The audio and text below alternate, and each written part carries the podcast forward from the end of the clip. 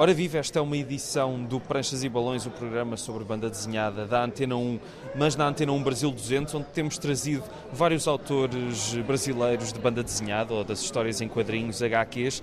Estou no Festival Internacional de Banda Desenhada de Beja, onde foi lançada a edição portuguesa de Em Busca do Tintim Perdido, de Ricardo Leite, o Ricardo que está aqui comigo. Vamos falar um bocadinho desta história que não é, aliás, eh, os nossos ouvintes tenham atenção, isto não é uma história do Tintim, mas é uma história que, além do mais, no título tem uma referência a Proust. E se calhar começava por aí, Ricardo. Explica um bocadinho o título. Se falarmos em francês, ficará mais evidente. O Em Busca do Tintim Perdido, em francês, é À la recherche du Tintin Perdu.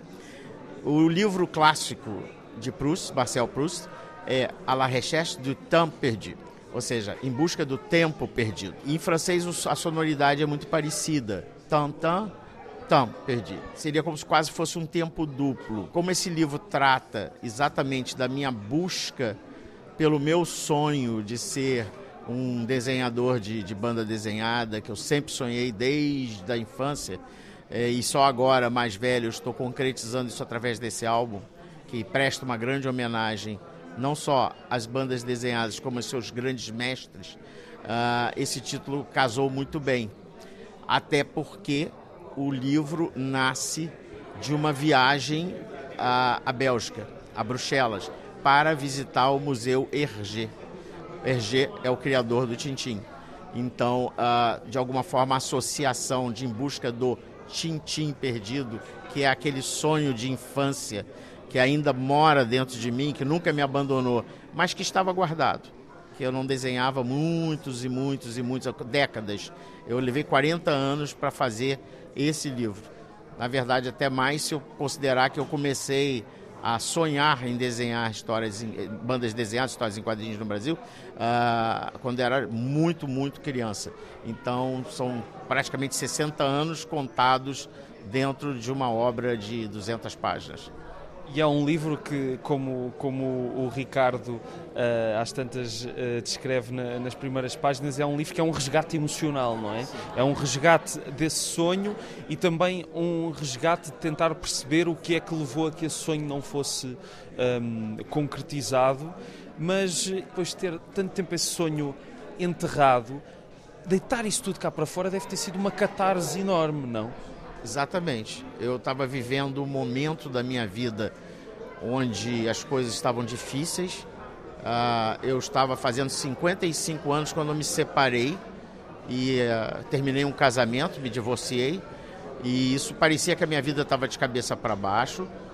Ademais, meus dois pais estavam muito, muito doentes, todos dois com internações em hospitais, em fim de vida. Isso me deparou com a questão da finitude, de você perceber que a vida não é para sempre. E eu boto em questão para mim mesmo, quando eu vou justamente visitar o Museu EG, que eu me deparo com a obra. O Museu EG é extraordinário. A gente tem possibil... temos possibilidades de, de ver é, croquis, estudos, desenhos a lápis, grafite, desenhos em tinta, é, depoimentos gravados do, do mestre Hergé. Uh, quando eu me deparo com isso tudo, eu me cobro. E o que você fez com aquele sonho que você sempre teve de ser desenhador de banda desenhada? Neste momento, eu saio do museu, vamos dizer, trans, transformado eu precisava voltar a fazer alguma coisa história quadrinho, não sabia bem o que.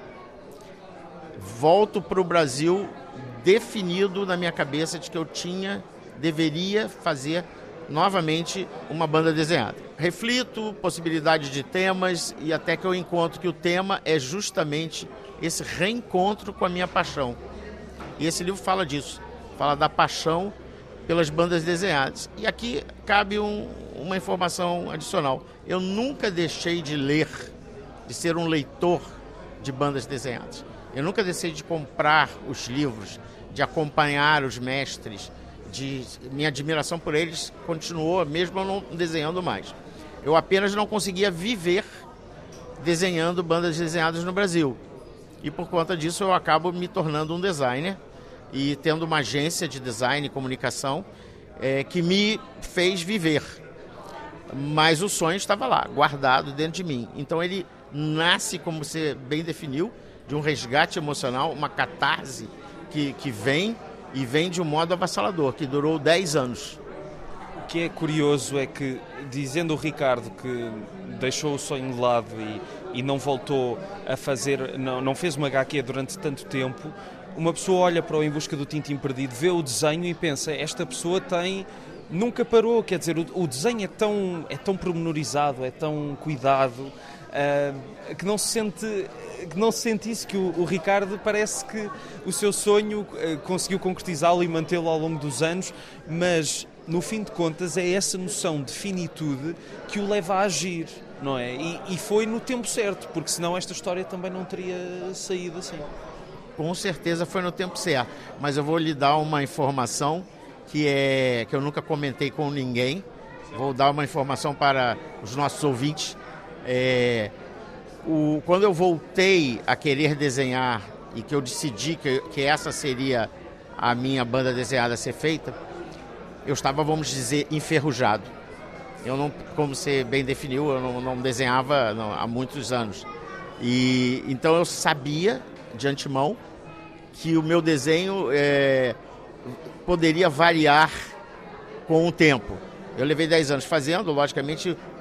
Então, se o leitor pegar o livro com atenção, isso é uma informação sigilosa, é, e for ver que os desenhos têm páginas que diferem de estilos um pouco para cá ou para lá, é, o que, que eu fiz para minimizar isso? Que eu percebia que isso poderia acontecer.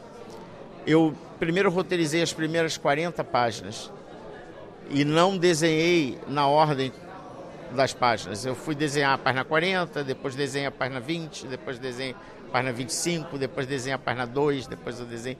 E eu fui misturando para que os desenhos ficassem um pouco. É, não fosse tão percebida essa diferenciação de, de traço. É, mas se olharem com atenção, vão perceber que o meu encontro, por exemplo, com Hugo Pratt, bem no começo do livro, é muito mais uh, rebuscado o traço em termos de Ashura, mesmo as minhas lembranças de criança, que estão nas primeiras páginas, se você for para o final do livro, o livro já tem um desenho mais solto um pouco, menos, vamos dizer, cheio de informação. Eu fui limpando um pouco o traço.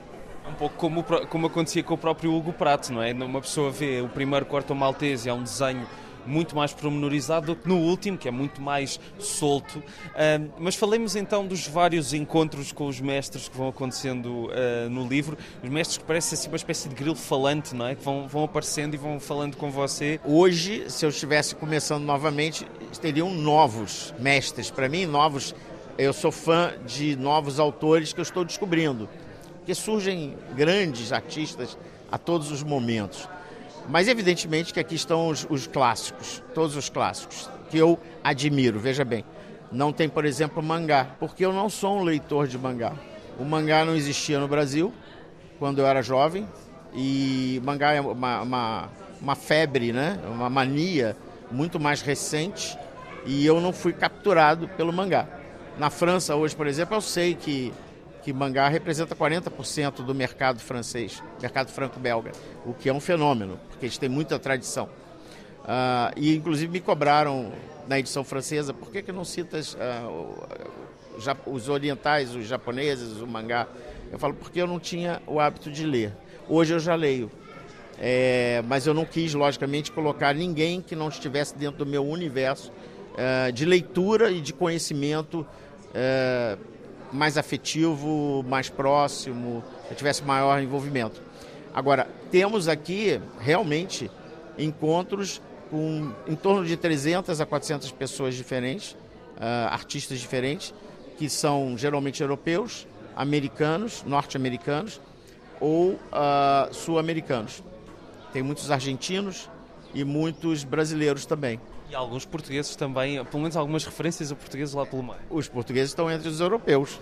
É, mas eu, eu, faço uma citação à Beja, inclusive, porque eu estive com Paulo Monteiro, que é organizador do Festival de Beja, uh, em Anguleme, em 2020. Foi quando ele me convidou para estar aqui. E eu estou agora em Beja porque esse encontro aconteceu em 2020, pré-pandemia. A reação, tanto na França e na Bélgica, foi, foi excelente, superou minha expectativa, porque no Brasil eu tenho é, muitos conhecidos, eu sou brasileiro, então, e eu, em minha atividade como designer, eu trabalhei muito fazendo capas de disco. Eu fiz capas de disco para milhares, não digo milhares, mas quase mil capas eu já fiz de disco de grandes artistas. Vou citar aqui alguns conhecidos portugueses: Caetano Veloso, Chico Buarque, enfim, uh, muitos sambistas e muitos artistas muito renomados. E então as capas é, de disco eles te dão, elas dão uma grande projeção. É, são muito populares, as pessoas sabem que o Ricardo Leite é o capista de disco, talvez um dos maiores capistas de disco do Brasil. Então as pessoas me conhecem por isto. E nesse momento eu estava. É, eu, eu, eu, quando eu lanço esse livro, é, eu já não era mais um desconhecido no Brasil em termos de bandas desenhadas, por conta das minhas postagens em rede social. Que eu levei 10 anos fazendo, levei 10 anos postando. E as pessoas foram descobrindo um Ricardo que elas não sabiam que existiam. Eu não desenhava uma, é, um, uma, uma banda desenhada desde 1983 quando eu comecei a fazer as capas de disco justamente. Praticamente os discos substituíram as bandas desenhadas. Muito engraçado, muito interessante ver é, a reação das pessoas ao longo desses 10 anos, descobrindo um, uma faceta, um lado do Ricardo que era desconhecido. Uh, quando eu lanço o livro, lá eu sou muito conhecido, mas a minha preocupação não era o Brasil. Minha preocupação era na Europa, na França. Eu falei, na França eu não tenho nome, ninguém me conhece. Eu, sou, eu nunca lancei um livro de banda desenhada. E é um mercado muito maduro, muito exigente, eu não sabia qual seria a reação. Para minha surpresa, foi muito bem, o livro está vendendo muito bem, e não só vendendo, porque eu não, na verdade, não avalio por venda, eu avalio por retorno de comentários, de críticas, mas a crítica especializada de banda desenhada na banda dessinée, né, no caso lá na França, é estupenda. As pessoas elogiando, colocando como livro indicado entre os 10 melhores do ano, uma coisa que eu não podia imaginar. Entre lá se publicam por ano milhares e milhares de livros e eu estar tá entre os 10 melhores para alguns críticos renomados é, me deixou muito, muito envaidecido é, e, e realizado, porque isso é a realização de um sonho. Eu não estou aqui fazendo um livro para vender e ganhar dinheiro. E lógico, se isso vier, muito bom. Paga a viagem para a gente vir aqui à Europa para poder lançar o livro em outros festivais, etc. Mas não é isso o objetivo principal, é me dar de presente o resgate do meu sonho. E sendo que o livro, eh, aliás, que, que há mais pessoas como o Ricardo, ou seja, que que, que estão à espera dessa noção de finitude para resgatarem um sonho muito antigo de fazer banda desenhada, sendo que há, no Brasil há muitas pessoas como o Ricardo assim? Olha, esse livro tem vários, vários caminhos para tocar alguém. Se a pessoa é amante de banda desenhada e conhece os personagens, conhece os criadores, e, ou, ou, se ele é um desenhista, um desenhador, ou se ele é um artista, um escritor de banda desenhada, ele vai se identificar com a trajetória do Ricardo, criança até hoje, que é uma autobiografia fantasiada, né? Então, é, eles vão se identificar, essas pessoas se identificam com esse viés de dessa dessa porque muita gente fala, nossa, é a minha história, você escreveu a minha história. Então as pessoas se identificam por isso. Agora, pessoas que não têm o hábito de ler bandas desenhadas, e algumas leem superficialmente uma coisa ou outra, é, já vieram me, me dizer que tocou profundamente o resgate do sonho. E que as pessoas se sentem incentivadas a não desistir do seu sonho. Então, o livro é quase como se fosse um livro, não sei se esse termo aqui existe em Portugal, de autoajuda, que é o livro que fala assim: eu consegui resgatar o meu sonho, você também pode resgatar o seu. É, dando um exemplo, ah, nós conhecemos uma, uma, uma moça, uma senhora em, em, em Bruxelas, em, na Bélgica, que toca violino. E ela não é uma leitora habitual de, de bandas desenhadas. E como é amiga da minha esposa, é, ela comprou o livro. E ela me mandou uma mensagem emocionante, porque ela fala: é, Olha, o que me tocou no seu livro foi você afirmar, e eu afirmo isso num diálogo que eu tenho até com o meu pai, um diálogo imaginário com meu pai, onde eu falo que eu tenho um pacto comigo mesmo de ser feliz. E isso tocou ela profundamente, que ela deve estar passando também por momentos de dificuldade de vida, mais velha, etc., questionamentos, e ela deve ter falado, nossa, é, ele tem um pacto de ser feliz, eu também posso ter um pacto de ser feliz. E eu costumo dizer para os meus filhos, e digo aqui para todos que estão me ouvindo, que ser feliz dá trabalho. E Mas vale a pena. Vale muito a pena falando ainda, eh, outro, outro pormenor do livro que eu não apontei é a existência do glossário no fim, portanto, as pessoas que não conhecem o mundo da banda desenhada, ou mesmo as que conhecem, mas perderam ali uma outra referência, porque há milhares de referências para apanhar no livro todo ao glossário. Um, e, e, eu espero que depois do Em Busca do Tintim Perdido, ok, fez a catarse, mas isto tem de continuar, certo, Ricardo? Vêm mais coisas ou não? Vem, mas deixa eu primeiro falar do glossário. O glossário ele se tornou importantíssimo por conta de que quando eu cheguei num certo ponto que eu estava citando as pessoas, eu falei, muita gente não vai conhecer, por exemplo, o rosto de um Will Eisner, talvez não saiba como é a face dele. E eu tenho encontros aqui com o Will Eisner, criador do Spirit, criador do, de graphic novel, é, americano, norte-americano, e eu falei, bom, eu preciso dizer quem é ele para o leitor. E, e como eu disse, são quase quatro centenas de pessoas que aparecem. As pessoas não naturalmente conhecem às vezes o personagem, mas dificilmente o, o autor. Como eu queria prestar homenagem para o autor, os livros de banda desenhada geralmente prestam homenagem para os personagens. E esse livro é uma homenagem àqueles que me deram asas para voar, para ser criativo ao longo da vida. Que a minha criatividade toda vem ou da música, ou das artes, ou das bandas desenhadas. Então eu falei, é, é isso que eu quero homenagear, esses criadores. Então eu falei, tem que no final do livro ter uma orientação para o leitor que quer identificar quem é quem. Então existe o glossário. É, esse glossário ele indica não só quem é aquela pessoa, como qual a obra, qual o livro daquele autor que eu recomendaria se quiser come, quiseres começar a conhecer a sua obra, ah, então, por exemplo, Hugo Pratt, que é um muito conhecido, eu falo, se quiseres conhecer a obra de Hugo Pratt, nunca leu Hugo Pratt, quer conhecer? Leia a balada do Mar, comece pela balada do Mar Salgado e depois leia a sua obra toda. Então, eu vou citando os livros dos autores. Então, de certa forma, esse glossário se torna um guia afetivo de banda desenhada. Que são as minhas indicações. Evidentemente, todos têm suas preferências que podem variar. Mas ali eu digo nome da pessoa, que ano nasceu, que ano faleceu, o que, que ela fez de mais importante, como é que é o resumo da vida dela, quase um dicionáriozinho, um verbete, né?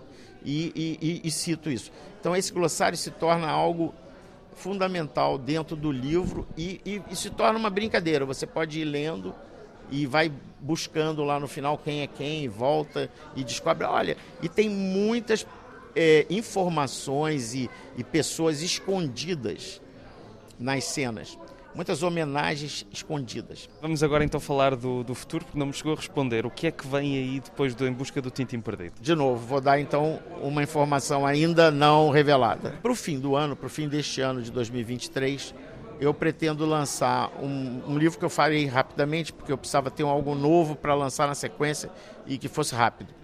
Esse livro vão ser uma coletânea de, das bandas desenhadas que eu desenhei durante a década de 1970 1980. Tem algumas que eu gosto muito, outras menos, então eu vou fazer isso tudo comentado, porque eu estava num processo de amadurecimento, eu era muito jovem nessa época.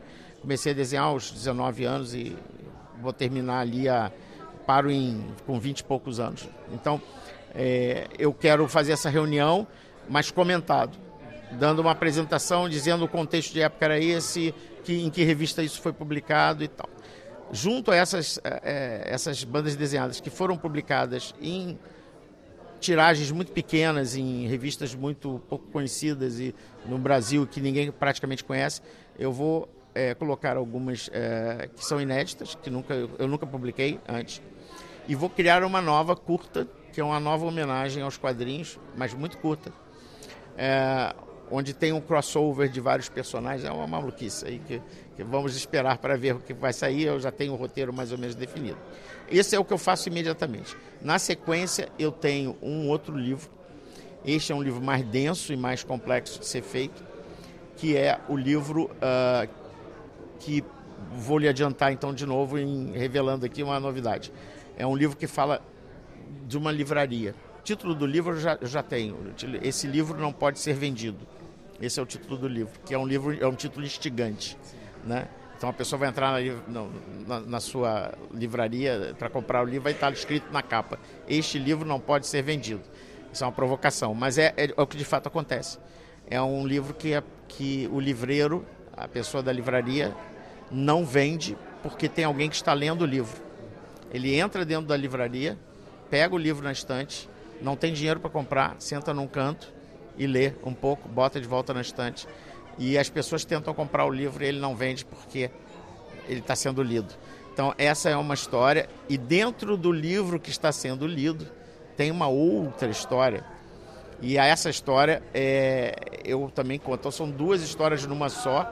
O leitor acompanha o livro que não pode ser vendido, sendo lido, e, e vai ler o que está sendo lido dentro, só que desenhado como uma, uma banda desenhada, que se passa é, na Escócia é, durante a Guerra das Falklands ou Malvinas, que como se chama na Argentina.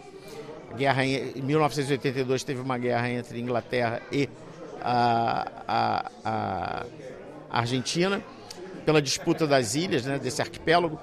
É, e, e, aí é um casal uh, de argentino que está em turismo na Inglaterra e a guerra começa. E eles então se tornam é, inimigos de guerra. Eles estavam fazendo turismo lá felizes, alegres, sem, sem nenhum problema. De repente eles se tornam inimigos de guerra dos ingleses pelo simples fato de estar lá na hora errada, no momento de uma guerra. E isso fala sobre medo, sobre o que existe hoje no mundo de alguma forma, que são as polarizações e as pessoas, na verdade, julgando demais os outros e com muitas opiniões sobre tudo e todos e como é que você pode mudar por um fator externo a, o seu relacionamento com alguém, que é o que muito, acontece muito hoje no Brasil e no mundo todo. Premissa muito interessante. Muito obrigado, Ricardo Leite. Antes desses novos projetos, então, em busca do Tintim Perdido, agora em Portugal, numa edição da Seita, e ainda quer dizer mais qualquer coisa, diga. Sim, Existe um pedido, que eu não sei se farei ou não, mas pode ser que sim, de fazer um livro que seria o making off desse livro. Que seria uma edição uh, contando um pouco do que mostrei aqui no festival da palestra, que mostra o processo criativo e tudo que eu vivi nesses 10 anos. Eu tenho muita, muita documentação disso tudo. Foram muitas viagens, muitas pesquisas, muitas fotografias. Então tem muita coisa e tem pessoas que me pedem para transformar o que eu faço em palestra num livro. Pode ser que sim, pode ser que não. Vamos aguardar. Pode ser, pode ser, eh, de certeza um livro ótimo, porque pela palestra também agora fiquei curioso em saber o making of do livro, mas para já, em busca do Tintim Perdido, Ricardo Leite, edição da Seita, um resgate emocional de um sonho finalmente concretizado. Até à próxima.